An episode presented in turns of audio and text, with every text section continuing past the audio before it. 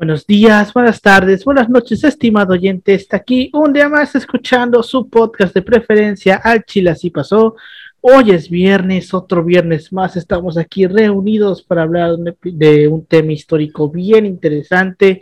Venimos saliendo de un tema culerito, de esos que uno prepara para las fechas de Halloween de monstruos. La semana pasada, pues ya eh, hablamos del de este personaje del negro durazo. Pueden ir a ver, escuchar el episodio o a verlo también en Spotify y en YouTube. Y pues hoy estamos aquí reunidos para hablar de un tema ya menos culero. Este no está culero el día de hoy. vamos a hablar de un personaje eh, de ahí del medio de la medicina.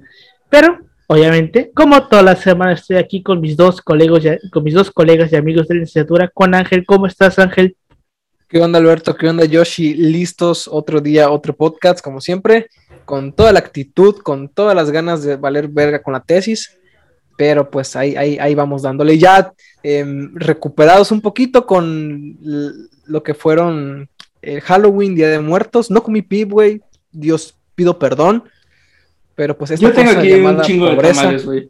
Ah, no mames, güey. Quiero llorar. si estuvieras, si hubieras, güey, si hubieras estado en Cancún, güey, tú hubieras dicho, ven, Halloween. Ah, mira que sí me animaba, eh, sí me hubiera animado porque sí, no es Halloween, que diga, no es Día de Muertos, sino hay PIP, ¿no? Aquí, al menos aquí en la región. Y pues con la novedad de que andaba yo así de, fum, fum, fum, no, no fotos, no fotos ese día, me sentí famoso por unas cuantas horas porque mi traje ¿Qué te vestiste, triunfó de Edward, güey, del joven mano de tijera. La neta, gracias, Flor, si me está viendo en algún punto de su vida en este podcast, porque me maquilló ella y gracias, la neta. Sí se la rifó. Sí, sí vi ahí este, la foto, güey, ese día. Pero bueno, este también me encuentro con mi colega, con mi colega y amigo Yoshi Takala. Pues, ¿cómo estás, Yoshi? Un gusto, Alberto, ya sabes, este, pues hoy estamos a martes, íbamos a grabar esto lunes, pero al final no se pudo por circunstancias de la vida y bueno, qué bueno porque así pude ver otras cosas eh, que tengo que ver de gestión cultural, porque digamos que, que, había que avanzar en el proyecto, pero a todos nos valió madre y pues allá estamos avanzando. Y bueno, al final tuve que ver ese pendiente y otras cosas de la vida, así como ver anime, porque como saben estos vatos, si no veo anime, eh, yo me bloqueo, no hago madre, mando al diablo. Es mi soporte emocional. Es mi soporte emocional, cada quien tiene su soporte emocional y es respetable y no me estén chingando porque, o sea, yo sí desaparezco gente, este, de hecho yo eh, se cree coloquialmente que, que, México le enseñó a la DINA cómo desaparecer gente, la realidad es que yo fui el que les enseñó, no es cierto, es cierto. Te cae, pero... cae la, la FGR. No, no, es cierto, pero... Eh, no, pero ya sabes, este, no más este, comentar de que, bueno, encontramos un contrato con Alberto y pueden estar en un procedimiento legal con Didier. Por cierto, te... Ah, chingada madre. La neta, eh.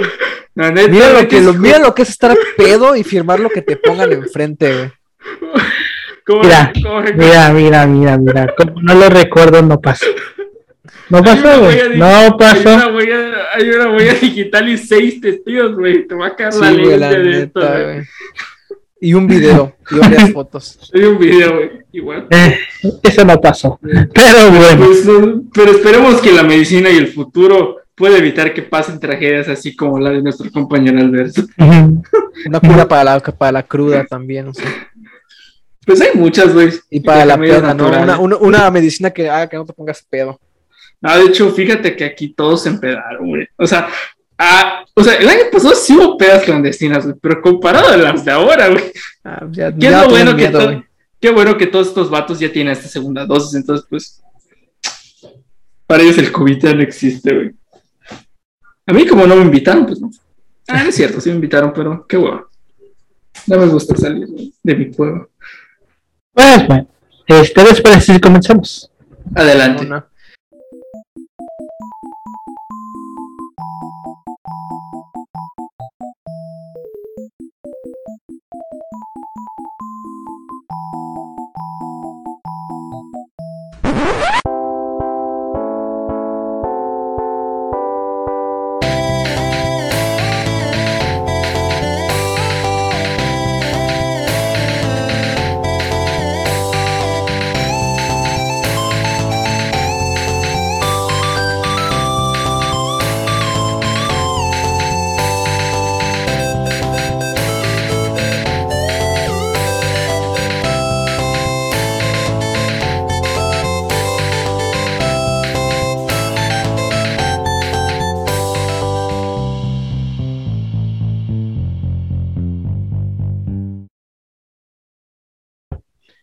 Bienvenidos a Chile Así Pasó, un podcast de historia mexicana y, un- y universal, donde su servidor, Alberto González, le va a contar a Ángel Paulino Chan y a Yoshitaka López una historia chusca, bizarra, increíble o surreal acerca de algún personaje, proceso u hecho acontecido en la historia.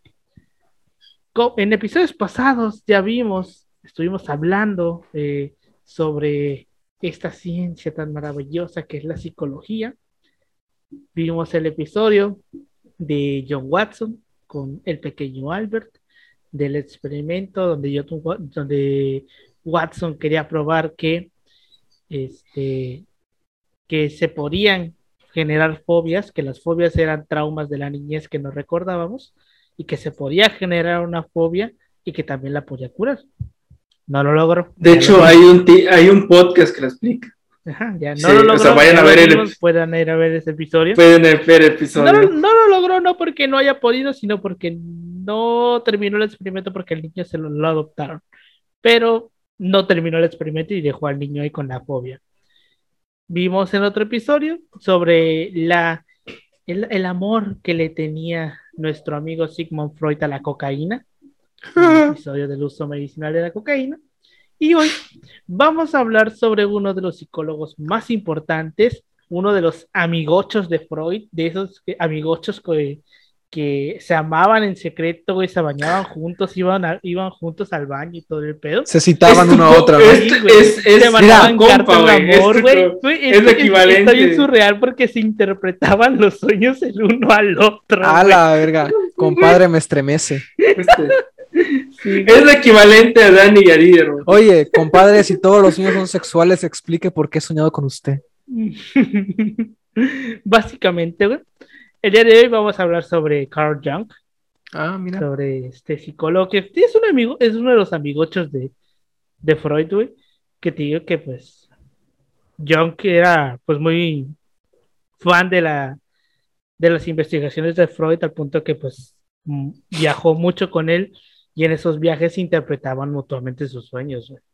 Por esta idea de la interpretación de los sueños de Freud.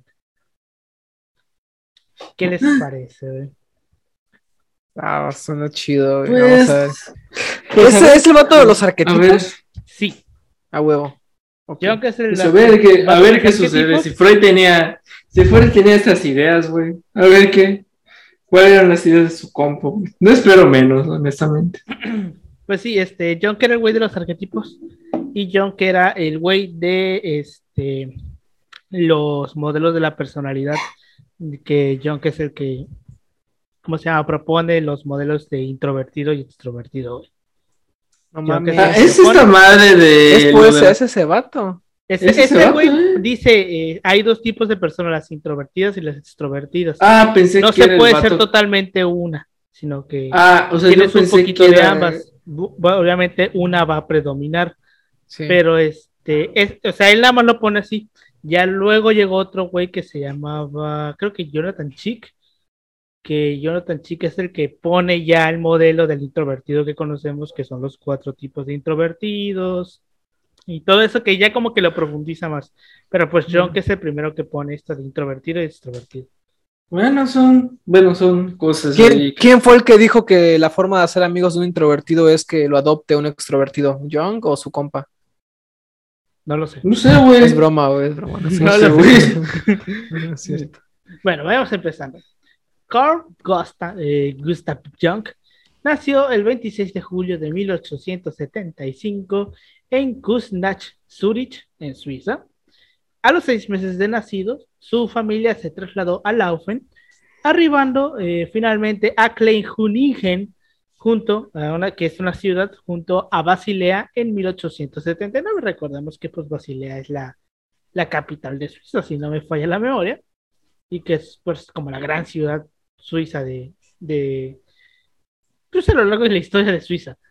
Su padre, eh, para no variar, era un pastor luterano dentro de la iglesia reformada suiza y sus padres pertenecieron a dos importantes familias de la Basilea del siglo XIX.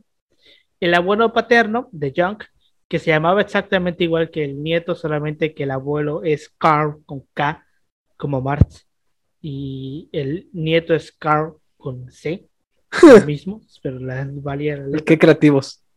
Eh, mira, eh, son traumas familiares, güey. Eso de poner. Eh, mira, hay, hay un poco de todo, güey. Oye, no que digas eso, del abuelo traumas. a- al nieto. Que yo, mi hijo se va a llamar Paulino, si es morra Pa- Paulina. Paulino segundo, ¿no? Paulino sería Paulino cuarto. Yo soy Paulino Imagínate. tercero. Imagínate. Ah, no Yo sé. sería. Bueno, mi hijo se llamara Alberto, sería Alberto tercero.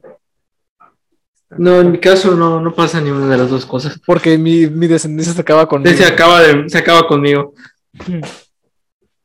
No, Pero, buen pues- pedo, o sea, buen pedo, no, no, ya no, yo no creo llegar más a los 27, entonces pues, Vamos. no tengo Oye, planes. Me imagino a la jefa de Yoshi escuchándolo. ¿Cómo? ¿Cómo? Pues ya lo saben, güey. Ya Ah, lo saben, güey. Pero Ya pues, les dije que van a cobrar ellos el seguro. Por eso dicen, déjalo que estudie historia. No hay pedo. a Chile. Pero pues sí, entonces el abuelo. Es que- este, un médico exiliado eh, de Heidelberg organizó la Facultad de Medicina de la Universidad de Basilea, donde enseñó anatomía y medicina inter- interna y la ampliación de su hospital general. Todo esto gracias a su relación de amistad con Alexander von Humboldt. Sería también el rector de dicha universidad, eh, un conocido dramaturgo y un gran maestro de los, de los francmasones suizos, de, estas sectas. Y también dirigió una institución psicológica para niños con déficit psiquiátrico, psíquicos. Perdón. El abuelo materno, Samuel Preiswerk, fue arcipestre de la iglesia de Basilea, filólogo autor de una, de una gramática hebrea y precursor y promotor del sionismo. El romanticismo estaba continuamente presente en el hogar con eh, aparición de espectros y demás fenómenos parapsicológicos. El padre de Jung, Paul Achilles, abandonó su carrera de filólogo en lenguas semíticas para ejercer como clérigo en una iglesia reformada suiza. Ampliaría su labor en la clínica psiquiátrica Friedman en Basilea desde 1888 y fallecería meses después de que Jung iniciara su carrera de medicina, que ahorita lo vamos a ver. Y la madre, Emily Preiswerk, se caracterizó por tener una personalidad marcadamente disociativa, o sea que era una persona muy reservada, una persona que se quedaba mucho en, como que en su mundo, lo que podríamos Ah, calificar como un introvertido. Ujú. Esto, pues, ter- determinó enormemente el rasgo intuitivo del hijo, de Young. Entonces vemos que, pues, el güey viene de una familia de pinches clérigos luteranos. Porque una de las cosas más eh, famosas que se suele decir de Young es que, pues, Young era ateo, güey. En una época donde no todos eran ateos. Mira, güey, eh, ateo. Ah, básicamente, o sea, es- si nos ponemos a pensar como que en el sentido estricto, técnicamente cualquier pensador ha tenido alguna relación con alguna religión. O sea, pero Sí. es como que en el aspecto de que, o sea, eh, mientras la persona más, eh, digamos, de un punto se desarrolla intelectualmente, se va, digamos, alejando o va buscando otros planteamientos en el caso de la religión. O sea, y esto pasa, o sea, esto pasaba en su tiempo y bueno, sigue pasando en la actualidad y bueno, es como... Te, vuelves menos ortodoxo, ¿no? Es como que más laxo. Es como que te vuelves más liberal en cuanto a tu religión. O sea, es como que este punto de que como tal no se van a extender los católicos en México. Lo que va a suceder es que va a haber una nueva forma de interpretar el catolicismo. Y eso va a pasar. O sea, no tampoco es una pincha alarma. O sea, ¿qué va a pasar? A lo mejor es que va a haber un modo nuevo de interpretar, eh, eh, bueno, el dogma. eh, o sea, va a pasar un montón de cosas. Entonces no, es extraño la idea no es, ex- tenía o sea, no es, ex- no extraño que el personaje, o sea, y a lo mejor esto es como que muy interesante, o sea, sobre todo ver, o sea, todo, todos sus planteamientos en torno a- al, al contexto en que crece el personaje, que es como que muy interesante. Que, bueno, es lo básico cuando entendemos a a la biografía intelectual de, los- de las Así personas. en este es, caso. Pero pues sí, ahorita vamos a ver esta idea que tenía Jung sobre la religión, porque pues vamos a darle una cachetada en el hocico a los ateos, güey. Porque pues Jung tenía una idea muy marcada sobre la religión. Pero bueno, de niño fue una persona muy introvertida y solitaria, aunque la relación con sus progenitores era muy próxima y afectuosa, desde temprano sentiría cierta decepción por la manera en que su padre abordó el tema de la fe. a la que consideraba tristemente precaria. Cito, la religión teológica no podía servirme para nada, pues no correspondía a mi experiencia de Dios. Sin esperanza de saber, exigía creer. Esto lo había intentado mi padre con grandes dificultades y había fracasado en ello.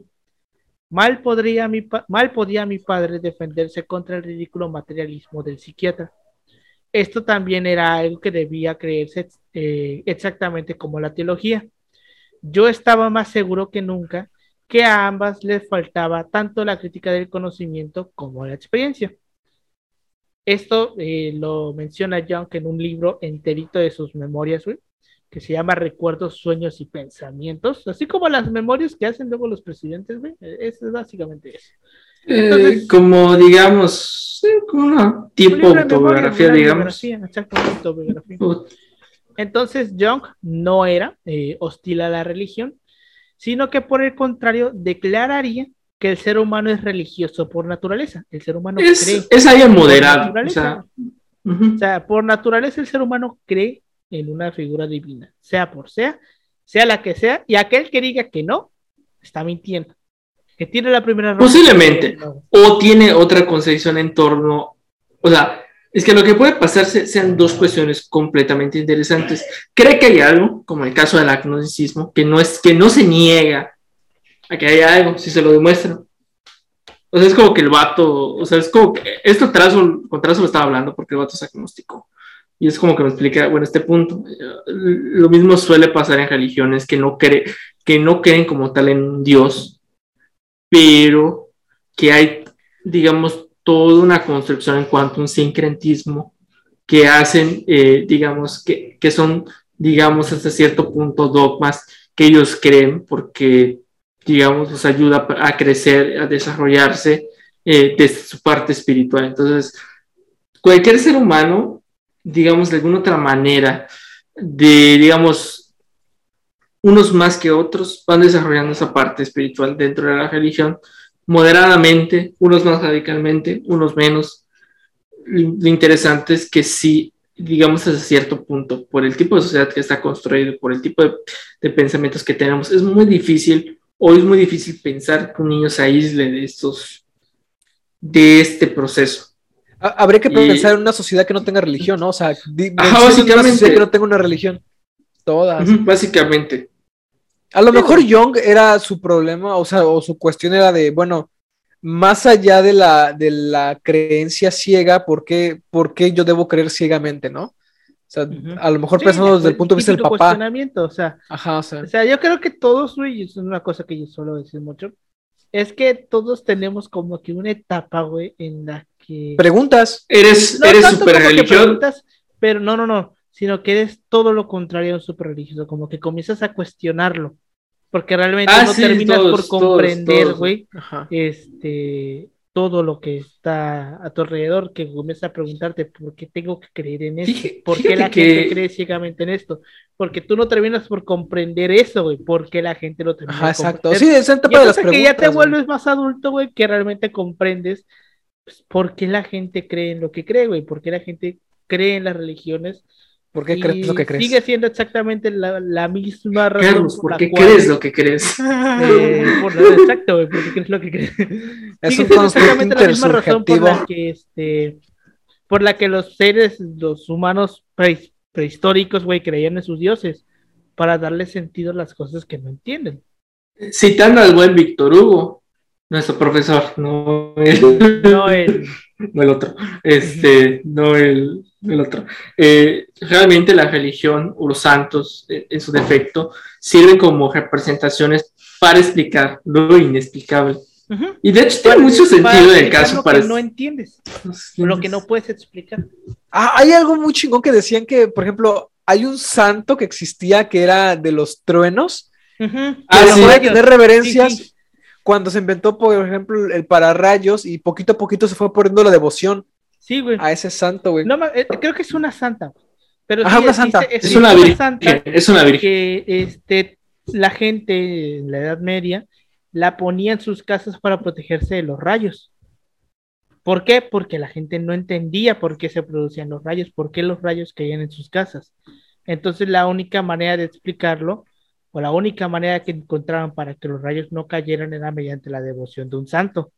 Ya luego, cuando empezaron a investigar más y se dieron cuenta que los rayos se pueden atraer o se pueden desviar dependiendo de los materiales, pues ya poco a poco se fue perdiendo la devoción. Pero es eso, explicar lo inexplicable, güey. La gente no podía explicar por qué, la, por qué carajo caían rayos en sus casas, güey. Y este, pues, comenzaron a tener una devoción a este santo. No me acuerdo cómo se llama, pero este, ahí lo pueden buscar en mientras. Es una virgen, que yo sepa. Es una, ajá, es una virgen, yo igual me acuerdo que es una santa. Bueno, es una virgen o santa, quién sabe qué cosa. Pero bueno, entonces, este, entonces, este, Jung, pues creía que el ser humano es religioso por naturaleza y en su trayectoria resaltaría el valor de la experiencia religiosa para el entendimiento de la mente humana, rescatando simbolismos de la tradición cristiana y reinterpretándolos desde su, desde su perspectiva psicológica. Por esto mismo, la religiosidad fue uno de los objetos principales de su estudio y más tarde mostraría interés por el misticismo. Durante su adolescencia y juventud fue un lector entusiasta, especialmente cautivado por la, por la obra literaria de Goethe. Eh, también era profundo su interés por los ensayos filosóficos como von Hartmann y obviamente Nietzsche. En su autobiografía describe el acercamiento a la obra de este último, eh, más que nada al libro de Así habló Zaratustra, como una experiencia conmocionante solamente comparable a la inspirada por el Fausto de Goethe. Ahora, eh, giro inesperado de la, de la trama, Jung en su juventud anhelaba estudiar arqueología. No mames. Pero su familia. Todos en algún momento quisimos estudiar arqueología, no lo vamos a negar. No lo, yo, yo, yo me declaro culpable, Yo me declaro igual culpable que algún día quise ser arqueólogo y sí lo consideré, pero pues qué bueno que no, porque sí es una cosa muy diferente. Curiosamente estaban unas pirámides, ¿no? Casualmente sí, estuve en una visita. no, no, no, sí es verdad. Pero pues, qué chingón se ve esto, güey. Pero dije, no, güey, es un, es un chingón. Pero sí está cabrón, pues está cabrón lo que hacen. Pero, sí, una, o sea, una, soleada, güey, ya se te quitaron las ganas de ser arqueólogo. Güey, sí está de la perra. Una, una, soleada, güey, una picadura de mosca. Pero no, quita, no quita que encuentres este. Ajá, picadura de no, te va. Bueno, igual. Pero pues sí. Entonces él quería estudiar arqueología, pero su familia carecía de recursos para enviarlo a una ciudad más lejana de Basilea, donde no dictaban esa carrera. Por lo que, en contra de los deseos de su familia, decidió entrar a estudiar medicina en la Universidad de Basilea entre 1894 y 1900 y pudo ingresar a una asociación estudiantil, la Sofingia, a la que ya había pertenecido su padre. El estudiante, antes introvertido, se volvió, mucho más vívido en el nuevo contexto académico. En 1898 comenzó a, reconciliarse con su, con su, futura profesión de, de médico con la convicción de que debía especializarse disponía de dos opciones, cirugía o medicina interna. Se conformaría finalmente con la modesta posibilidad de trabajar como asistente en un hospital local con la finalidad de evitar contraer deudas para poder estudiar. O sea, básicamente el güey al final dijo, pues no me voy por ningún lado, prefiero ser asistente, porque si me voy a, si me especializo en algo, pues voy a generar mucha deuda, porque no tengo dinero para pagarlo. Eh, básicamente vemos de que la universidad no es un derecho y menos para ese Estamos hablando de los 1800. No, es un decir, güey, es un decir, güey. Es un decir, o sea, ya sabemos que menos en ese tiempo es un derecho. Sí, estamos hablando de los Pero ya vemos de que ya de que, de que la universidad genera deudas. Eran otros tiempos. Eran otros tiempos. durante las vacaciones de verano, acontecieron dos sucesos los cuales irían conformando el destino y la evolución profesional de Jung. La rotura de una, de, por la mitad de una mesa redonda de nogal de 70 años de antigüedad en presencia de su madre, hermana y criada, y luego, 14 días después, un aparador, un mueble del siglo XIX, también se rompió. En su interior se hallaba la cesta del pan, rectangular, dispuesta de tal modo que en una esquina se encontraba el mango del cuchillo y en las otras tres los tres tozos en que había quedado dividido el utensilio. Descartándose cualidades al uso, supieron que ciertos familiares eh, tenían que tenían ciertos familiares inmersos en prácticas espiritistas y de una medium de poco más de 15 años, los cuales decían querer por, eh, ponerse en contacto con él. Ya saben, todos tenemos esa, esa parte de la familia toda rara que, que creen en los, espíritus y la mamada. A menos Pues que yo vengas de, de ahí, de qué parte de Veracruz es donde hay mucho espíritu. Catemaco. Catemaco, a menos que vengas de Catemaco.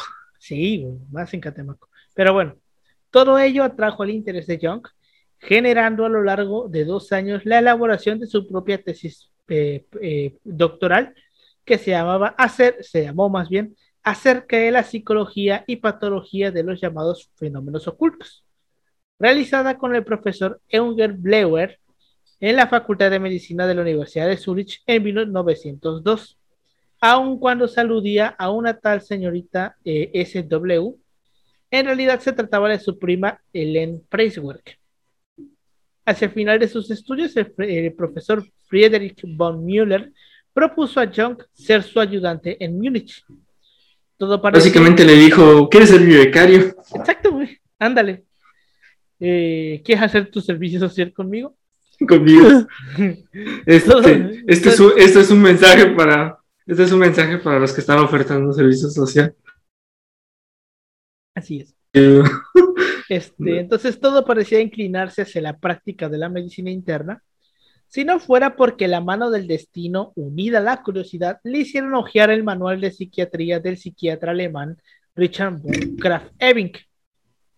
Entonces aquí es cuando Jung ya se mete de lleno a la psiquiatría y se pregunta, ¿qué sucede en la enfermedad mental? O sea, ¿por qué? O sea, ¿qué es lo que sucede cuando alguien está enfermo de, de una enfermedad mental, no? Jung se encontrará por entonces, dado el estado de avance de la disciplina a inicios del siglo XX, con una labor de abstracción de la personalidad enferma y un, reduc- un reduccionismo dirigido a diagnósticos, descripción de síntomas y estadísticas. La psicología del enfermo, del enfermo mental y su correspondiente individualidad implícita eran inexistentes. O sea, nadie le interesaban los enfermos mentales porque pues es principios del siglo XX. O sea, a nadie le interesaba. o sea, no, todavía no hay ese boom que surge después. Eso Todavía ya está muy inicios, primitivo. ¿no? Con los franceses. No ¿Qué, año estamos hablando más o menos? Mil no- 1898. No, todavía no. O 1902, sea, hasta 1800. principios del 20, realmente. Digo, hubo, había un francés, güey, que es el, el que crea ese modelo de la, del, del manicomio, güey, del hospital para enfermos mentales. No me acuerdo cómo se llamaba. Que es el güey que básicamente crea este sistema de los manicomios que se copia en México para hacer la castañeda, güey. Que ya vi. Bueno, ya ya sabes que ese México- tema, lo pueden ir. México, o sea, francesa mucho con 10. Ujú, Porque, pues, vaya. Toda el- recordemos que la castañeda se hizo todavía, todavía en periodo de. Este, vayan a escuchar el episodio de la Castañeda. Así es, creo que es el Ahí, episodio ahí está. 19. Pero ahí Pero está, vayan a escucharlo. Y luego vienen a este. Bueno, Los esperamos, vayan. le damos No, es el de la Castañeda, creo que después el de, el de la cocaína con Freud. Le voy a seguir a Ah, y este. el de Watson. Ah, bro, el de. Primero es el de Freud y luego el de Watson, ¿verdad? Sí. Y luego ya se vienen a este. Pero bueno, de ahí eh, que el posterior encuentro con Sigmund Freud le ayudase a revertir dicha tendencia, sobre todo a través de la psicología de la histeria y del sueño. Freud insertaba en la psiquiatría eh, cuestiones de la psicología, porque recordemos que pues una cosa es ser psiquiatra y otra cosa es ser psicólogo, no es lo mismo. Eh, No se los recuerden que el. No se los recuerden a que los el güey. Sí. O sea, o sea, eh, no, es que realmente, o sea, sí está como que interesante el punto. Es que la práctica como tal lo que los diferencia es que el psiquiatra sí puede recomendar eh, Medicamentos. Es un médico, y es es, un que- médico por, por la cuestión de que, o sea, para, como tal, tengo entendido que para ser psiquiatra tienes que por lo menos usar 10 años en medicina interna. para que luego te puedas especializar. Sí, es Entonces, sí chingo. está Yo cabrón. Tengo un primo que es psiquiatra, güey, y sí, la neta, o sea, es un chingo de tiempo el que te llevas. O sea, Es un chingo de tiempo. güey. Oye, ya como psicólogo, él sí es, se especializa, pero en otras cosas. Y bueno, o sea, es más, o sea, son como que dos cuestiones diferentes ahí. O sea, pero los que diferencias en teoría es, es el caso de los medicamentos, pero sin embargo, algo que me han dicho varios amigos que estudian eso, es que realmente en la práctica se complementan en algunos puntos, porque, o sea, hay personas que, por ejemplo, no producen ciertas sustancias y sí necesitan o ciertos medicamentos. Sí, Que básicamente. eh, dejando de desmitificar ciertas cosas, eh, no está mal igual consumir eh, medicamentos, o sea, quitando igual ese tabú. yo creo que a lo mejor el psicólogo es el primer paso, ¿no? Antes de que digas, Eh, ¿sabes es qué? el- es el- hay algo más Básic- de cañón. hecho, sí, güey. Básicamente lo primero es como que el primer paso es el psicólogo. Pero una, una manera muy sencilla de, de, ir- de- de diferenciar entre el psiquiatra y el psicólogo es que el psicólogo te dice, no, es que fíjate que esta persona tiene estos problemas, a lo mejor dándoles este, esta, esta, esto que tiene no se le vaya a quitar nunca, porque tiene que llevar una especie de tratamiento especial en base a terapias, bla, bla, bla, bla. Y el psiquiatra es me vale verga, yo te lo curo, güey. Es más, tráeme un electroshock y ahorita te lo curo, chingue su madre. Esa es la Uno es diferencia. con, uno es con más ta- uno es con uno. Básicamente lo que estás comentando es que uno tiene más tacto que el otro. No es que sea más tacto, sino que el psiquiatra, como el médico que es, dice, yo te lo puedo curar, güey. O sea, yo te lo curo. ¿no? Este, este Es como- no tiene algo que sea eh, incurable, pero yo te lo puedo curar. Nada que unas pastillas no arreglan, dicen. Nada que unos electroshocks no, no- Nada que un paracetamol arregle, como No nuevo. Pero pues bueno, entonces este el síntoma para Freud era algo diferente que para la psiquiatría tradicional.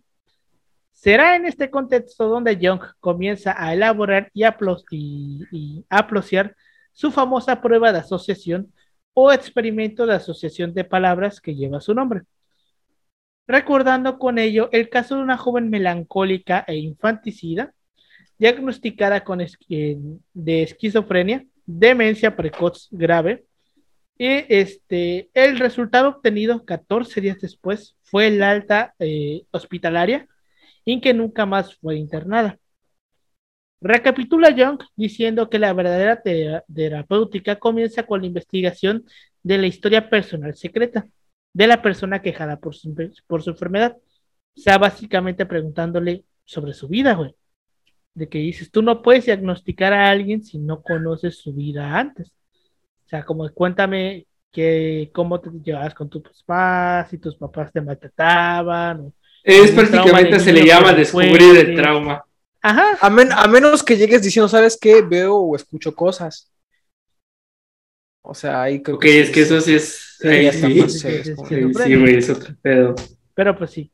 Entonces, este, Creo, ¿no? Digo, no sé, alta, no, sé, no soy médico. pues bueno, No somos doctores. Bueno, no, no, vamos- no seremos, no seremos de esos doctores.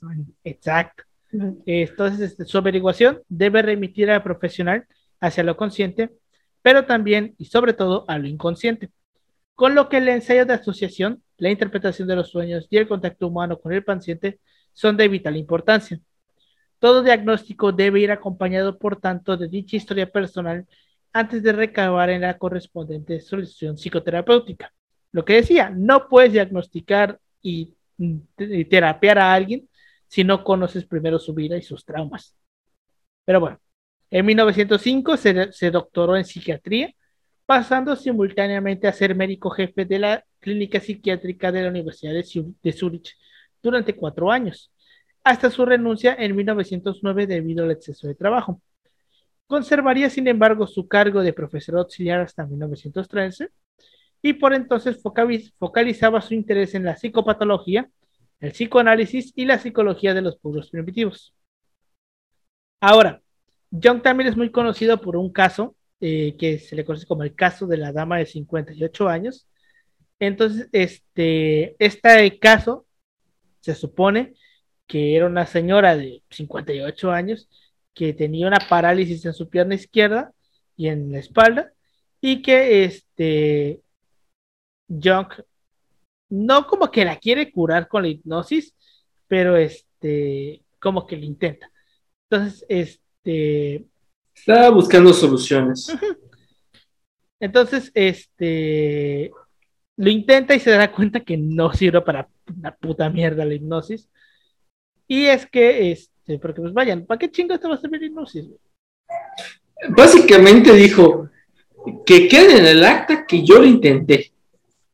Y no funcionó esta madre.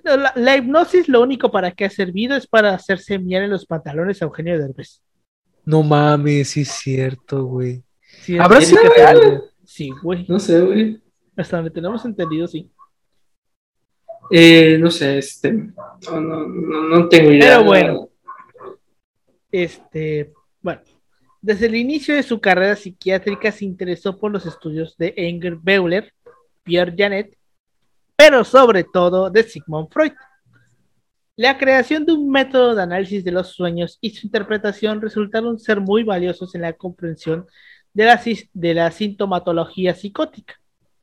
Entonces vemos que John, que era súper fanático de, de Freud, güey. Ya había acuñado el psicoanálisis. Y los huevos, güey.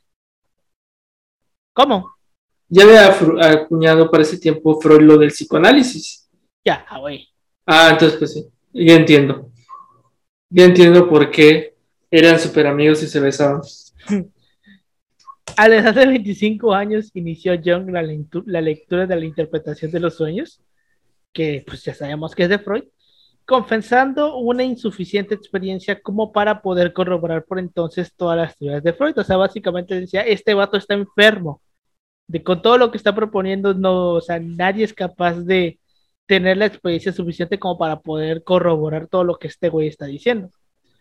Tres años después reinició su lectura y pudo ya hilvanar la relación con sus propias ideas, especialmente dos. La primera es que lo que, lo, que más le interesó a Jung fue la aplicación del concepto de represión como mecanismo de defensa, trasladado desde el campo de la neurosis al de los sueños. Y es que según sus, y es que sus propios experimentos de asociación de palabras, eh, también Jung hallaba represiones a la hora de emitirse respuestas ante la sugerencia de determinados términos, o no se producían, o sea, el tiempo de reacción era comparativamente amplio. O sea, como que la persona reprimía eh, algo cuando le decías algo en específico. Como, ah, básicamente como que le llegaban flashbacks de, flashbacks de Vietnam, güey. Hay cosas que igual sí es cierto, e-, es correcto que sí. Eh, reprimes involuntariamente. Yo quiero saber cuánta gente ha reprimido, no sé. Creo que todos en algún momento. creo que todos en su momento hemos reprimido algo que no queremos recordar. Yo siento que el recuerdo más reprimido de la gente ha de ser cuando vieron a sus papás coger, güey. O los cacharon Posiblemente, yo, lo, yo lo llamo recuerdos de secundaria. Hmm. Ay, cabrón. pues no sé cada quien. Yo, yo lo decía cuando estabas niño. no, es, es, mame, güey. Eh, no, lo mío no, yo sí, sí pasó.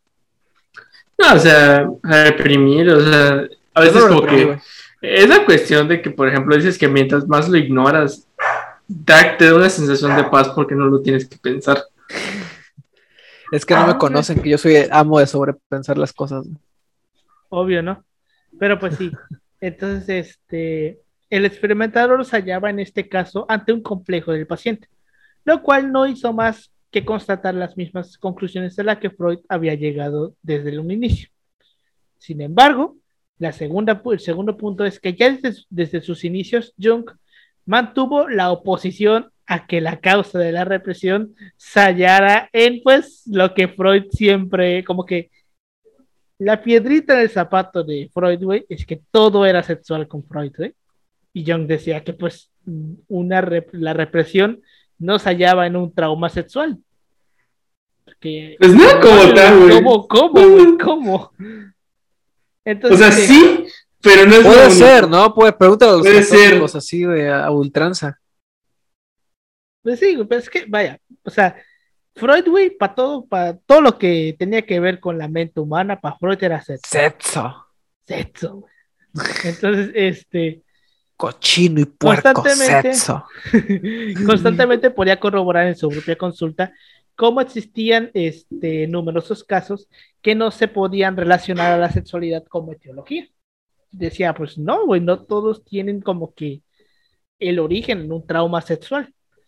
¿Sabes que a lo mejor que lo veía desde el punto de vista de una sociedad que estaba moralmente como que muy constreñida, sexualmente muy constreñida, y tú puedes a lo mejor decir, ¿sabes qué? Hay muchos de los casos de, de este tipo de perturbaciones donde sí puede ser una causa sexual, porque la misma sociedad está como que constreñida en esos aspectos. Pero pues, este, es que eh, todo este rollo de Freud, güey, y el sexo y todo esto, o sea, es muy como que escabroso, güey. En algún momento yo me quise chingar la interpretación de los sueños de Freud y no entendí una mierda. Pues, es Freud, güey. Pero pues este, es, es, un rollo muy, muy denso, güey, todas las teorías de Freud, güey, del psicoanálisis, sobre todo el, tema de la interpretación de los sueños, porque ¿cómo interpretarías, cómo interpretas un sueño? O sea, tienes que Básicamente, una, una, metodología detrás. Bueno, es que es como que por algo. varía de cada por, algo, por algo se estudia tantos años. Pues sí, pero bueno, en el contexto académico de aquella época, Freud, pues básicamente era considerado como una persona no grata, güey todos odiaban a Freud, con lo que Jung se hallaba en una difícil situación, siempre tendía a hacer explícitas sus coincidencias y apoyar las teorías freudianas. Podía proseguir con su propio trabajo y prometedora carrera sin Freud. A pesar de todo, cito, me declaré públicamente a favor de Freud y combatí por él. Sería por estas fechas cuando comenzaría el intercambio de correspondencia entre ambos autores, cuando se empezaban a a interpretar, a mandarse cartitas. Iniciando Young el envío de su obra eh, Estudios Diagnósticos de la Asociación en 1906. En 1907 le enviaría también eh, un libro que se llamaba Sobre la psicología de la demencia precoz. Y el intercambio epistolar proseguiría hasta su fecha de separación en 1913, cuando se pelean y ya. Pero eso lo vamos a ver un poquito más adelante. Este, será gracias a este último trabajo, el de, la, la, psicología de la demencia precoz, incomprendido también entre sus propios colegas, que el que propiciaría el primer encuentro entre Freud y Jung, a expensas de una invitación del primero en Viena. Es en este momento cuando se suele rememorar la sorpresiva pero explícita, circunstancia de que en fecha de febrero de 1907, a la una del mediodía, hablamos durante 13 horas seguidas, eh, por así decirlo. Esto decía Jung. O sea que la primera vez que vio a Freud, hablaron 13 horas. Nada más, güey. Imagínate qué niveles de nerds eran, güey. Sí, güey. Para hablar. y de comadres, güey. Es que imagínate, güey. Pero bueno, Jung llegaría a decir que Freud fue un prisionero de un punto de vista, una figura trágica, pero un gran hombre. Retomando las hipótesis del poder de Alfred Adler, Jung establece una relación entre Freud y Nietzsche. De tal modo que si en Freud se produce. Son dos personajes trágicos. Ajá, güey, exacto. De tal modo que si en Freud se produce una deificación de Eros, en Nietzsche ocurría lo mismo respecto a la voluntad del poder, dado, dado que Eros y poder podían ser dos, serán dos principios antagónicos, pero complementarios, que el ardid de la historia del espíritu habría, habría querido que fueran ensalzados. O sea, básicamente él decía que estos dos güeyes eran similares, que había una relación entre la vida de Freud y la vida de Nietzsche. Porque como dice Yoshi, eran dos personas jodidas, güey. Eran dos personas antagónicas. ¿Cómo es el caso de los antagonistas en esta cuestión? De que, digamos, son como que cuando quieres proponer algo fuera de, fuera de lo común, o quieres hacer algo fuera de lo común, es inevitable que te, que te busques un montón de enemigos. Y el caso de Freud o el caso de Nietzsche es como que algo muy interesante en, en esos dos puntos porque como lo que plantean son como que puntos muy radicales para el tipo de sociedad en donde viven. Académicamente, digamos, no es bien visto, o digamos desde cierto punto hay ciertos estándares en donde dices, oye cabrón, tampoco no, o sea, es como que estos puntos que podemos ver en el caso de Freud o el caso de Nietzsche, eh, y el caso de Nietzsche con el superhombre, bueno, al final todo lo que inspira. O sea, Nietzsche es como que, bueno, o sea, también le atribuyen ciertos aspectos eh, muy importantes de su vida, sobre todo el caso de que él tiene sífilis y bueno, son otros puntos como que igual eh, no le permiten como tal alcanzar la, la, la, felicidad dentro de la vida. Entonces, por ejemplo, son como que algunos puntos que se le achacan, pero siempre he dicho que, que bueno, son como que contextos en donde viven los autores. Entonces, pues, al final todas esas ideas, de alguna otra manera, o sea, todas las acciones que hacen, al no ser tan bien vistas por el tipo de sociedad en donde viven, eso es lo que provoca de alguna otra manera que sean personajes trágicos. Y no es que estén bien o estén mal sus ideas, sus ideas ahí están. El problema es cómo se interpretan las ideas. el, o sea, el caso de Freud, por ejemplo, es interesante que todo lo que genera con el psicoanálisis, que no es un paradigma, digamos, inamovible, sino es un paradigma de discusión amplia.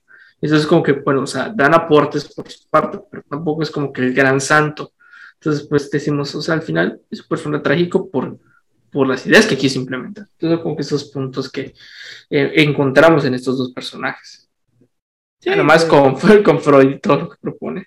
O sea, por ejemplo, el caso del, del caso de género, por ejemplo, es muy interesante ver cómo él propone que, que clítoris es un mini pena o por el estilo, lo intenta como que medio cataxficiar el vato. Pues, se supone que, sí, ¿eh?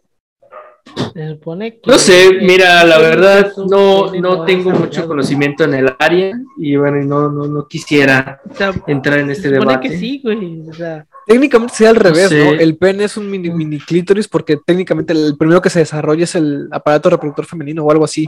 No, y ya de ahí se, se, va. Bueno, no sé, güey. El punto es que sí tiene una relación eso entre el clítoris y el pene, güey. Porque básicamente eh, el clítoris es como si fuese una. Un glande, güey. Ajá. Un glande, pero en pequeño un, un pene no desarrollado, pero bueno, X, no, no vamos a poner anatomía. ¿Cuántas veces Eso no entra ahí eh, en este debate. no entra en nuestra jurisdicción. No entra en este análisis, esto se verá más adelante en, posibles episodios. No, no creo que en estos episodios vayan a ver otras fuentes confiables, ya hablen del tema, porque nunca vamos a tocar este tema. No, no, no nos inscriban, nosotros estamos sociales. Pero, pero toda luminosidad lleva implícita en su reivindicación su propia destrucción. Toda luminosidad es verdadera en cierto aspecto e incierta en otro. De este modo, si Freud hubiera apercibido el carácter luminoso de la sexualidad, no hubiera generado un reduccionismo biológico, y Nietzsche, al adentrarse en lo luminoso implícito en la voluntad del poder, hubiera dado más importancia a los fundamentos de la existencia humana sin la necesidad de un superhombre. Pero bueno, ya después de este rollo todo filosófico, el 27 de abril de 1808, Jung participó en el primer congreso de psicoanálisis realizado en Salzburgo, pero también denominado primer congreso de psicología freudiana o el primer congreso internacional de psicoanálisis, y en este Jung presenta la teoría freudiana de la histeria. Después se van a Estados Unidos, güey, a otro evento, a otro congreso. Y este viaje dura siete semanas, durante los cuales permanecen juntos, güey, Freud y Jung todos los días y se, y se interpretaban sus sueños, güey. O sea, los güeyes se fueron siete, siete días de viaje, güey, siete semanas. Y esas siete semanas lo que soñaban, güey, se lo iban diciendo, güey, lo iban interpretando, güey. O sea, Qué chingón, ¿eh? O sea, esos güeyes. Befos, befos. Ah, güey, befis. Es lo equivalente a nosotros de leer los avances de tesis. Básicamente. es lo equivalente ahí. Eh, pero sí, interpretar los sueños. No sé, ¿está, ¿está documentado lo que se decían? ¿De casualidad? Me imagino que sí, ¿no? Digo, porque a lo mejor eh, descubrieron algún trauma que tuvieran ahí. Alguno de los dos. Imagínate. Pero pues sí, entonces este se interpretaba sus sueños. Ante alguno de los más importantes de Jung, Freud no supo qué interpretación darles. Incluso uno de ellos parecía construir, constituir una especie de introducción a la obra de transformaciones y símbolos del, de la libido, así como la primera oportunidad que se le presentó a Jung para formular su concepto de inconsciente colectivo. Este, También Jung es el que da esta idea del inconsciente colectivo. Un concepto de inconsciente a priori es del inconsciente personal. en el que, al contrario de Freud, no cabía nada arbitrario ni atención engañosa alguna. En el año de 1913 se produciría la, la ruptura definitiva con Freud. La separación afecta, afectó profundamente a Jung al punto en que básicamente lo destrozó anímicamente. Consecuencia directa de dicho estrés fue la contribución a un colapso nervioso que amenazaba ya desde 1902. O sea, básicamente pasó lo que le pasa a todos los este, Eh, profesionistas que... trabajan mucho tiempo con alguien. Pasaron Ah. tantos tiempos juntos, güey, que, Que se llegaron cagaron a el palo. Es lo equivalente. exacto. Ajá, O sea, sí. o sea, Bueno, ya llega el punto así, básicamente. iban juntos al pinche baño, casi, güey. Es lo equivalente a, digamos, este. Bueno, sí, es como dices, o sea, al final trabajas tanto que terminas odiando. O sea, llega un punto en el que dices, güey, ya me hartaste a la verga, güey, te llevo aguantando siete Da- Dame semanas, chance que te extrañe, ¿no? Vete a la verga. O sea, sí, llega un punto en el que dices, güey, ya me Güey, sería como porque que irónico. Te veo todos iro- los días, güey, tengo que trabajar todos los días. sería irónico verlos en el infierno peleándose. Puede ser. Este, pero bueno. Entonces renunció a su puesto en la Universidad de Zurich, aparentemente porque su consulta privada ha aumentado mucho, pero es más factible que fuera debido a su estado de salud. Durante dicha época se instalaría en Zurich, eh, se instalarían, perdón, en Zurich Edith y Harold, y McCormick, dos filántropos norteamericanos, siendo ella analizada por Young y convirtiéndose en la primera de varios patrocinadores ricos y muy generosos. Durante la década de los años 20, con 45 eh, y años de edad, una vez superada ya la crisis existencial de la mitad de su vida, que es básicamente esta idea de la crisis de los 40, y ha aumentado completamente, eh, aumentando completa- complementariamente su reputación internacional, se dedicó durante cinco años a viajar asiduamente, sobre todo interesado en culturas primitivas. En 1921 se, se publicará, o se publicaría su obra Tipos psicológicos, donde desarrolla las ideas de la existencia de dos actitudes de la psique, la introversión y la extraversión, así como cuatro funciones, pensamiento, sentimiento, sensación e intuición. También se incluye en dicha obra la primera alusión al concepto central del sí mismo como objetivo del desarrollo psicológico, que es esta idea de que, pues, ya lo vimos, ya lo estábamos hablando hace rato, del introvertido, una persona Sí, muy cerrada, que se la pasa en su mundo, no muy social, eh, y la básicamente extraversión, yo. que es todo eh, corriente, los tres. Ajá, básicamente. Básicamente me define, me define. Y la extroversión, güey, que pues es básicamente todo lo contrario, pero que pues no se puede ser completamente uno. O sea, siempre vas a ser, vas a ser uno más que el otro, pero vas a tener rasgos de ambos. Y que pues ya después, como yo lo comentaba, psicólogos como este güey, que digo, no me acuerdo si se llama Jordan Chick, este es el, ya lo van complementando esta teoría de que pues este güey ya le añade los cuatro tipos de introvertidos, que el ansioso, eh, introvertido social, introvertido, no me acuerdo qué cosa, que pues son igual, es lo mismo. Como que, bueno, no sí eres son como completamente que. de uno, o sea, vas a es como que se te van haciendo otro, como análisis más profundo. Pues hace como un análisis más profundo de qué rasgos o. O sea, como lo va definiendo un poco más a fondo, como para intentar, bueno, saber el, el asunto dentro de esta cuestión de ser introvertido, ser extrovertido. Entonces, ahí es como que, bueno, otros puntos que igual se van logrando con las teorías. Sí, güey. Pero bueno, en 1923 muere su madre. Eh, Young aprende a esculpir piedra, o sea, nos vemos, va- vamos viendo cómo poco a poco se fue convirtiendo en un hippie, güey. Que este, empezó, a- empezó a esculpir en piedra, en piedra, güey, empezó a viajar por el mundo, a visitar culturas, este, pueblos originarios. Bueno, este, este, interpretaba lo que- se fue convirtiendo poco a poco en un hippie, güey. ajá, básicamente, digamos, eh, lo que haremos algún día, eh, tal Se vez, fue convirtiendo en el loquito del centro, no sé, pero, pero básicamente, este, decidió ser feliz, básicamente. Ajá, exacto. Pero bueno, eh, entonces empieza a aprende a esculpir piedra y con escasa ayuda profesional inicia la construcción de su segunda casa, caracterizada por un sólido torreón. Más adelante lo complementará con un vestíbulo, otra torre y un anexo. Descarta la instalación de, ele- de electricidad y teléfono, porque pues, pinche hippie, y, de- y denominará el edificio Bueno, que se entiende para ese tiempo. Se entiende para ese tiempo. Güey, estamos hablando de 1923, güey. Ya existía la luz eléctrica, ya estaba el telégrafo. Sí, pero digamos que el vato se quería como desconectar del mundo. existía- Pinche hippie, güey. Era un proto hippie.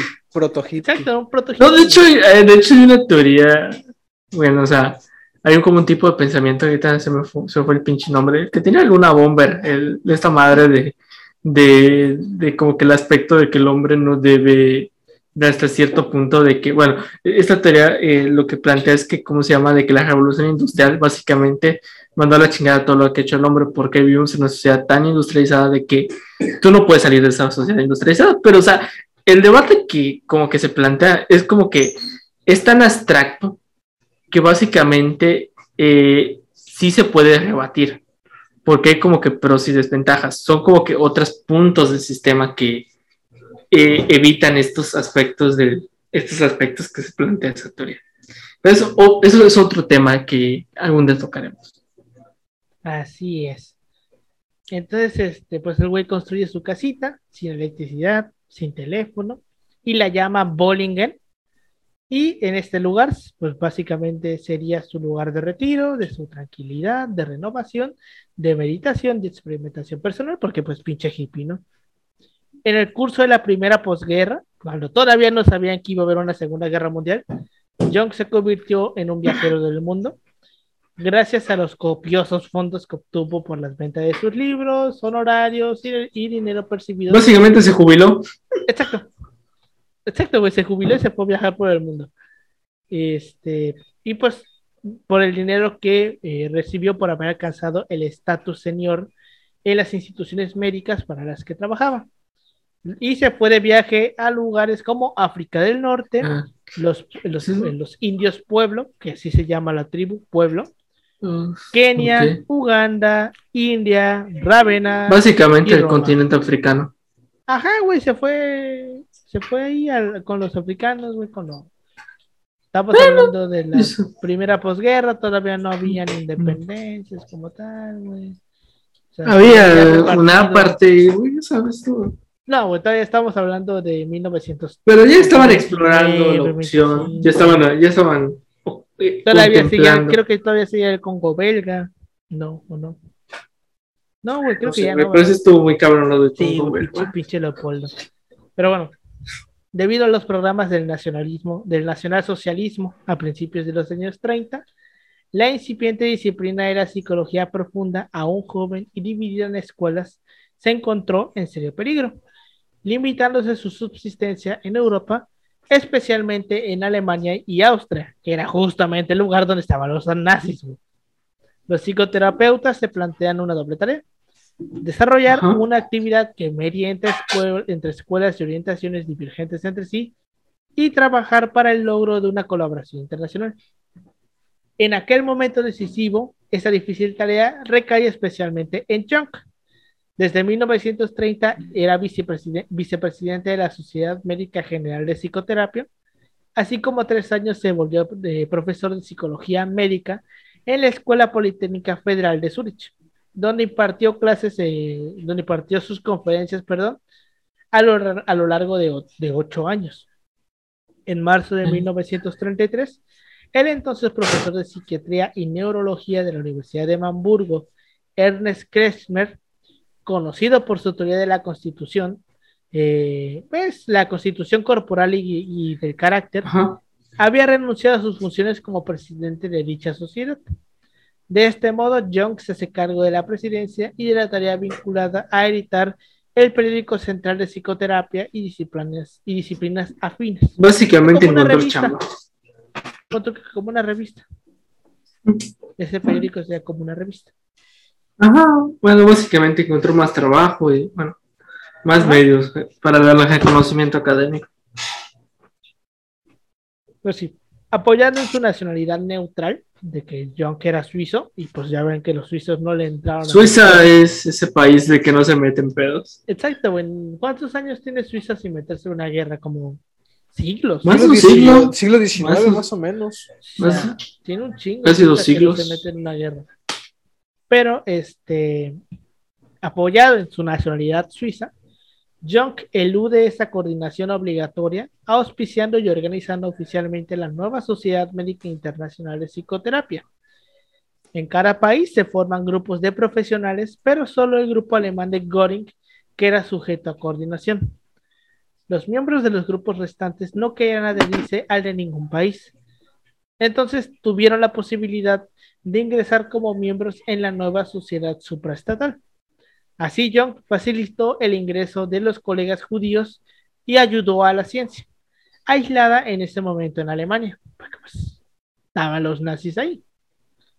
Los estatutos de la nueva sociedad fueron ratificados en mayo de 1934, siendo Jung todavía presidente.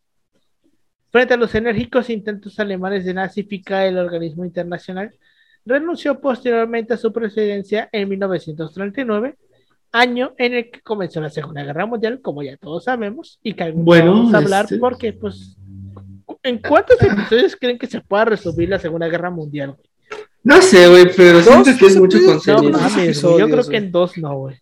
Como en Sí, cuatro. que sí. Yo creo que mínimo tres, máximo unos cuatro. güey.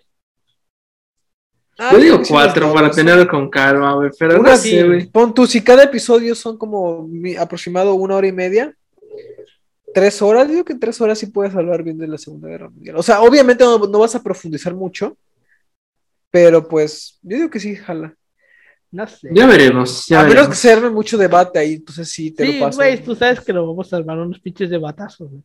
Espérate, no ¿desde qué perspectiva de la guerra? ¿Desde qué enfrente? Ah, es que ahí está el pedo. también. Eh, Ahí está el ahí pedo. pedo, güey, exacto.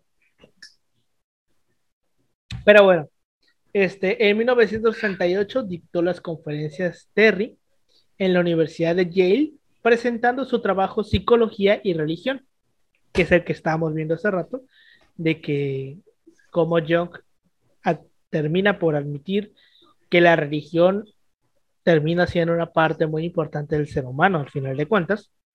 Y por estos tiempos eh, fue cuando visitó la India, donde renovó su agenda de prioridades, fue a recargar energía a la India. güey.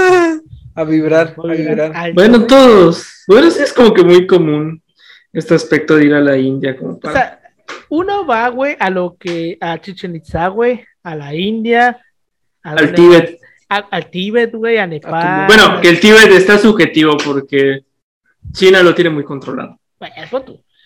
Lo que es Chichen Itza, güey, este, India, el Tíbet, este. Nepal, güey, las tribus. Parte de Nepal, sí. güey. Este, tal vez a los Alpes, güey. A los Alpes y a los Andes, güey. Uno va ahí, güey, a recargar energías. güey. Ahí- Bueno, ahí- que sí se. Como tal, psicológicamente sí es correcto porque Estás más cerca de alguna del sol. manera es como que, bueno, sí, no está cerca de eso. El dato curioso, aquí ya llegó el frente frío, entonces pues estás de buen humor. Yo no me siento tan presionado como... Tengo suéter aquí puesto. Ah, tienes suéter. aquí no Ah, de hecho, ahí, hace frío, Paulino, porque estás lleno de árboles, ¿no? También, aparte. Ah, bueno, esperemos si no salga un jaguar la ahí. verga. ¿Tienes? ¿Volvió el calor ahí? Sí, güey, nunca se fue. Ah, F. F por WhatsApp. Pero pues sí.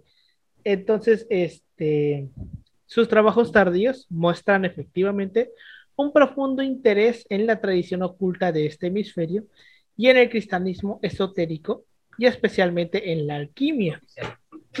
Ya en 1903, eh, Jung se había casado con Emma Rauschenbach, hija de, de un adinerado industrial propietario de la conocida firma relojera IWC, con quien tendría cinco hijos. Bueno, este. El matrimonio se pero te- sabemos que no sufrió de, de- de cuestiones económicas. Sí, güey, porque era Pero- hija de, estaba casada con la hija de un millonario, güey. Básicamente, ahí como Aplicó la de Elías el suegro, salió la la del suegro de, de, de Slim, Elías. Ayub, ¿no? Sí, es Elías Ayub. Que no sé, güey, el vato que sale en Shark Tank. Entonces, este, el matrimonio se extendió hasta la muerte de su esposa en 1955, pero no estuvo exento de momentos de crisis, sobre todo a causa de las relaciones extramaritales que Young so- sostuvo con Sabina Spierrein y Tony Wolf, como cualquier pinche hombre de su época, güey. Carl, al final, Carl Jung moriría en la tarde del 6 de junio de 1961, a eso de las 4, tras una corta enfermedad precedida de una embolia y un ataque de apoplejía, que creo que la apoplejía es una parálisis, güey, si no me falla la memoria. Creo que sí. Me parece que sí, no lo sé. Ahí sí te No sé, la verdad te la Ahí debería. en Google, güey. En Ay, su casa- Ajá, en su Google. Este, posiblemente igual ustedes, a lo mejor. Eh, lo- eh, lo voy a conocido que le haya dado. Me parece que sí, güey, que la apoplejía es como un tipo parálisis o algo así, güey. No sé, la un parálisis, pero es como un shock, güey, un shock sistemático. Eh, digamos, Apoplejía. bueno, sí. Podría ser una parálisis. Dice. Chingada madre, no me da la definición, puta madre. Definición. Wikipedia. Síndrome, síndrome neurológico de aparición brusca que comporta la suspensión de la actividad cerebral y cierto grado de parálisis muscular. Es debido a un trastorno vascular del cerebro como una embolia, una hemorragia o una trombosis. Una pinche parálisis, güey. Una parálisis, ¿no? una parálisis, güey. Exacto. Eh, que se debe por el sistema neuro, este, Que es como una embolia, güey. O sea, cuando uno tiene una embolia, un derrame cerebral, güey, se paraliza, güey. Por sí, así es. nervios y todo eso. Esa es la Yes. apoplejía. Pero bueno, entonces tuvo una embolia y una apoplejía en su casa junto al lago de Zurich. Era el apacible probado de Kuznach en Suiza, en Suiza y pues fallece a los 85 años de edad. O sea, todavía murió. Eh, aguantó, aguantó vara, aguantó O vara. sea, para su época, 85. Ujú. 85 años. Bueno, igual llegar a los 85 igual es como que un mérito. en su época. Estamos hablando de los Y- 60. güey. Cuando- Pero igual aquí, bueno, en el tiempo reciente no es como que tampoco. Ni te crees, ¿eh? que- O sea, el promedio de vida mundial al ronda como los 70 y cachos años. Pues, En pues México te es digo, como de lo- 70, güey. 70 y cachos. Pues es el 70, aspecto de que, güey, es por el tema de que realmente te- necesitas tener mucho varo, güey, como para vivir tantos años. Y aún así luego no la libras. que aún así no la libras, güey. No, pues ni que no la vas a librar, ni queriendo, güey. O sea, sí. teni- o tienes mu- teniendo mucho varo o poco varo, güey, no la vas a librar. De, ah, bueno, depende, depende igual. Pero estamos, pero estamos conscientes de que hay gente que va, va a ir mejor que otra. Eso no Ahora, vamos a hablar de un poquito de, de pues, invenciones que, que se dicen sobre su muerte. Porque se dice que se encontraba leyendo la obra de Teilhard de Chardin, El fenómeno eh, humano, y que en el instante de su fallecimiento un rayo partió el árbol donde solía descansar. Imagínate qué coincidencia que un pinche rayo vaya y caiga sobre el rayo en el momento en que te mueres. güey. Yo no sé, pero Qué épico, ¿no? qué épico, qué, qué pinche miedo, ¿no? Pero pues sí, tras los funerales en la iglesia de Kuznach, Jung fue sepultado en el cementerio de la localidad.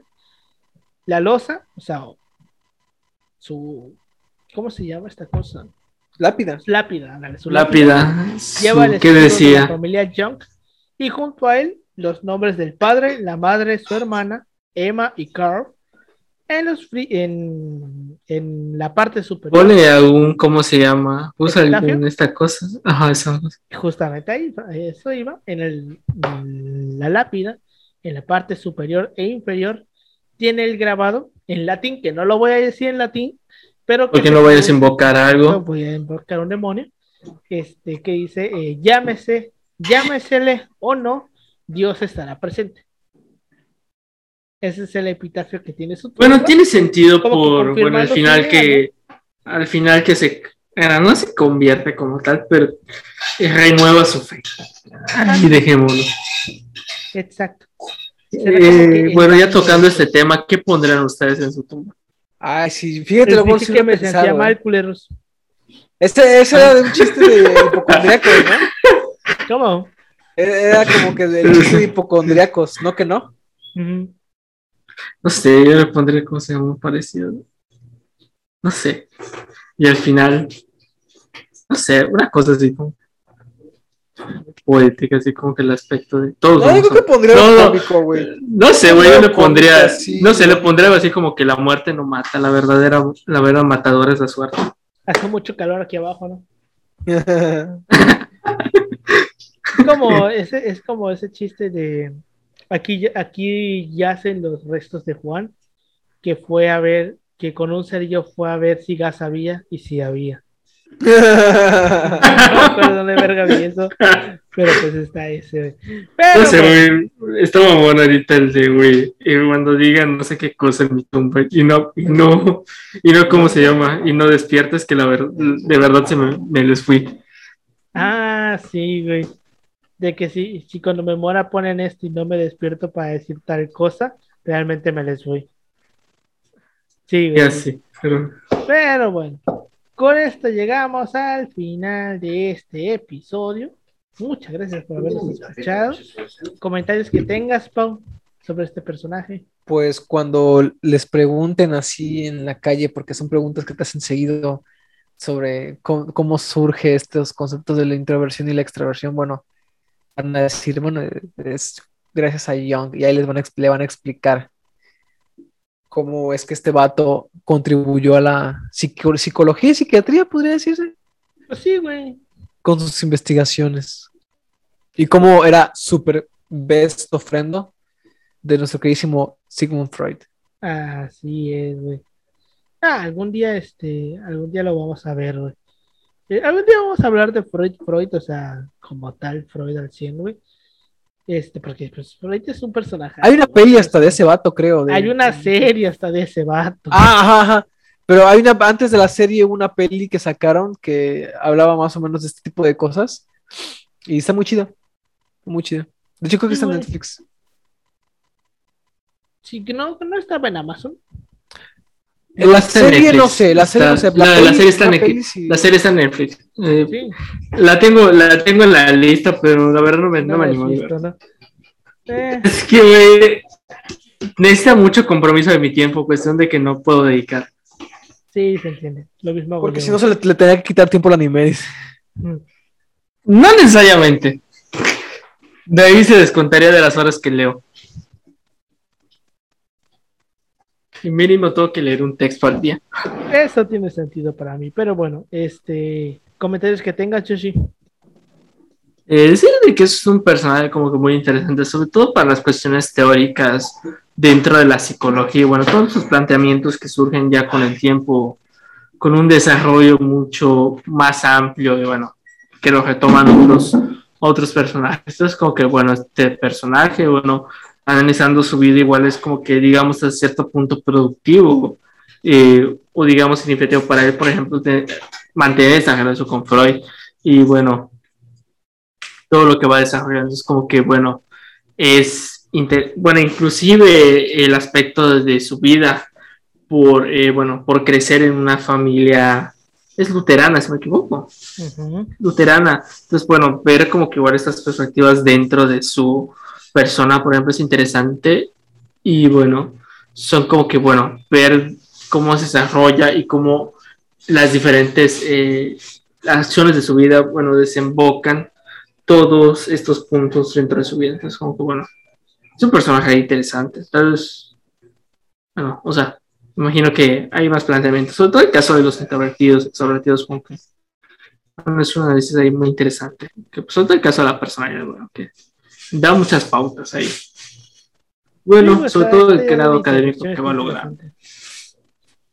Y es que, Ajá, es que básicamente. interesante, güey, porque o sea, muchos psicólogos como que tienen estas ideas interesantes como la de Watson, güey, de que, o sea, la idea de Bueno, o sea, Watson de, eh, de que los sueños, de que los, la- los miedos, las fobias son productos de traumas de la infancia que no recordamos, güey. Bueno, inclusive, por ejemplo, las ideas de. Freud del psicoanálisis, sí, hay algunos autores que lo han intentado aplicar en el caso de la historia. Eh, Ah, sí, sobre todo, sí, por sí. ejemplo, hay algunos casos que lo han intentado hacer historiografías, en el caso de esta de Juana la Loca. O sea, pero es como que sí es un poco complejo como es que sí es algo complejo porque al final mm, los datos sí pueden arrojar una subjetividad mayor a la que se podrá hacer en un trabajo de archivo normal. Porque, o sea, sí tendría que ser como que un trabajo un poco amplio, hasta inclusive las cuestiones genéticas. Es como que igual, un punto ahí. Pero, o sea, no deja de tener como que un valor interesante para, para la investigación en las ciencias sociales. Bueno, igual en las ciencias exactas, en el caso viéndolo hasta la medicina y la psicología. Fíjate, por ejemplo, hay un libro que se llama Memoria y Espanto, em, que habla sobre cómo muchos escritores, a partir de eventos que tuvieron en la niñez, como que si, si, analizas eventos que ocurrieron en, la niñez de diversos autores, puedes dar una pauta de hacia dónde se iban a dirigir sus estudios o sus, que digas, sus textos. Y está muy, está muy padre el, cómo, cómo trabajan la, ahora sí que textos que ellos escribieron o memorias que tienen ellos de pequeños, eh, de cuando eran pequeños y cómo influyó eso en sus, en sus obras. Está, está muy chido, está muy chido. Sí, güey. O sea, todo este rollo de la psicología es interesante, güey. O sea, tienen planteamientos muy, tienen planteamientos, digamos, muy, eh, digamos, este, ¿cómo se dice? Que son como que muy interesantes para aplicar los otros tipos de análisis. O sea, pero ya dentro del caso, eh, digamos, hasta cierto punto sociológico, antropológico, histórico. O sea, o sea, son como que al final sí da ciertas pautas para pensar en ciertas en ciertos puntos, por ejemplo, entender cómo la dinámica capitalismo, capitalista eh, sí afecta indirectamente al individuo, psicológicamente hablando. Entonces, este cansancio mental de que el sistema eh, nunca vas a, pues es este punto de que el sistema nunca te va a beneficiar tanto. Y al final vas a terminar, digamos, o más pobre o no vas a tener ese nivel adquisitivo que tuvieron tus antecesores. Entonces, bueno, son otros puntos interesantes. Así como el caso de las jornadas laborales, que bueno, es interesante ver de que, o sea, había planteamientos eh, eh, de que según en el futuro, en la práctica, nadie iba a trabajar muchas horas porque se entendía que esta cuestión de, de, la industrialización lo que iba a favorecer era al, consumo menos. Y bueno, favoreció otras prácticas que igual el capitalismo no supo ver o sí supo ver y se usaba a su favor. Y bueno, son como otros puntos que de alguna otra manera, viendo desde el aspecto psicológico, es muy interesante ver cómo el individuo sí adquiere ciertos comportamientos, porque sí la sociedad es al final, o el sistema económico sí lo determina. Al final sí es un punto eh, de quiebre interesante. Si no lo, si no lo quieren, eh, dejen de hacer algo y se van a sentir como se sienten improductivos. Ah, se sienten culpables. O sea, es como que, bueno, este aspecto de que tienes tanto tiempo libre, pero sientes que necesitas hacer algo. ¿Sabes qué? Eso es, wey, es un sistema económico. Y eso creo que sí debería preguntárselo a la gente, porque hasta cuando descansas, digamos, trabajas tus seis horas, que diga tus siete días a las, seis días a la semana, ¿no? Y hay gente que siente que hasta su día de descanso debe ser aprovechado de forma eficiente. O sea, llevan ese concepto de la eficiencia incluso hacia, su, hacia su descanso y hacia su tiempo de ocio. Porque si no se siente mal. O sea, a mí me causa mucho interés todo ese pedo también. Ah, de hecho, eh, dato curioso, eh, ahorita que mencionaste a Paulino, si pueden, eh, de hecho, no sé si ya está en Open Access, pero no hace mucho sacaron un libro que se hablan de los trabajos de mierda. Entonces, bueno, hablan de cómo el capitalismo ha llegado a ciertos extremos en donde se han construido tantos trabajos. o sea, al final, al final hace un análisis, no hace, hace una crítica y un análisis, pero, o sea, explica de que quitar tanto ese sistema colapsaría, colapsaríamos todos, porque no es tan fácil eh, digamos, eh, digamos, hasta cierto punto, eh, modificar el sistema, porque es tan frágil que si algo falla o alguien falla, todo colapsa. Entonces, como que, bueno, son como que estos puntos que nos dejan ver de que realmente los postados liberales, los postados de la cuestión económica, no, al final son una utopía. Estas cuestiones del emprendimiento o algo, en la práctica son utopías. Ayuda a tener cierta cierta, digamos, libertad financiera, sí, pero a tener la libertad financiera que tienen ciertos personajes, a que no tengas, eh, digamos, eh, digamos, una seguridad para años, o sea, eso es otra cosa. Es bueno, puntos ahí como que están interesantes.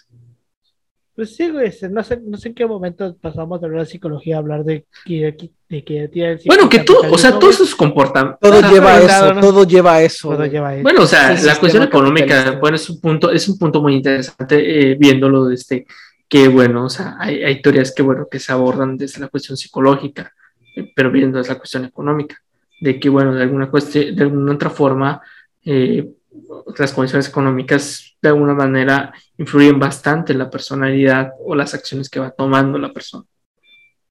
Pues sí, sí, definitivamente que sí, todo está conectado. Pero bueno, este, con eso llegamos al final de este episodio. Muchas gracias por habernos escuchado. Nos pueden encontrar en todas las redes sociales como arroba así pasó podcast, en Facebook, Instagram y en Twitter. A mí me pueden encontrar como arroba Emanuel56 en Instagram y en Twitter. A ti, Pau. A mí como Ángel Paulino Chan en Facebook y en Twitter e Instagram como eh, Pau-3S. A ti, Yoshi. Ahí me pueden encontrar como Yoshi.2807 en Instagram. Pues bueno, ya se la saben. Muchas gracias por habernos escuchado y nos vemos la siguiente semana. Hasta luego. Hasta luego.